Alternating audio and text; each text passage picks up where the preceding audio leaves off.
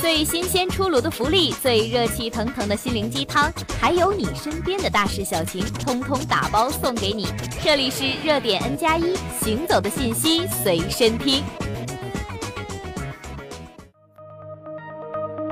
八月六号，人民日报海外版连发两篇文章，谈了谈生娃的问题。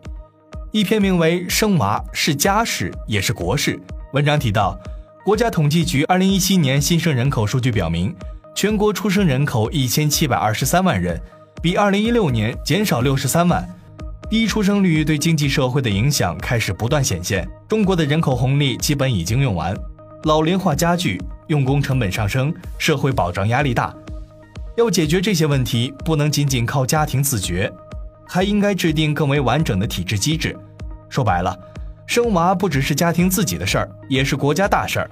为保证鼓励生育政策的落地，有些省份开始在鼓励生育上制定政策。今年六月底，辽宁省提出探索对生育二胎的家庭给予更多奖励政策。陕西省统计局建议出台鼓励生育措施。而在八月初，湖北咸宁出台关于加强实施全国两孩配套政策的意见，直接从出院分娩、幼儿园保教费、住房等方面加大了对生育政策内二孩以上家庭的支持和保障力度。不过，文章也谈到。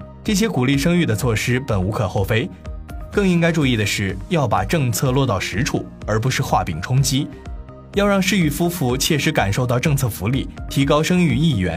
为此，应健全社会保障，让不敢生变为敢生。很多年轻人不敢生孩子，是因为生不起，需要投入的精力和成本有点超过年轻人所能承受的范围。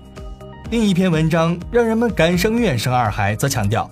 生二胎与否主要看家庭成员的意愿、经济能力和现实条件，养育成本由谁来带？职场压力，一连串的问题使很多想要生二胎的家庭望而却步。未来生育政策调整应更具弹性，而非一刀切，要注重打组合拳。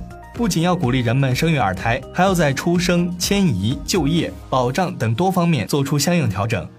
正如北京大学人口研究所教授穆光宗指出的那样。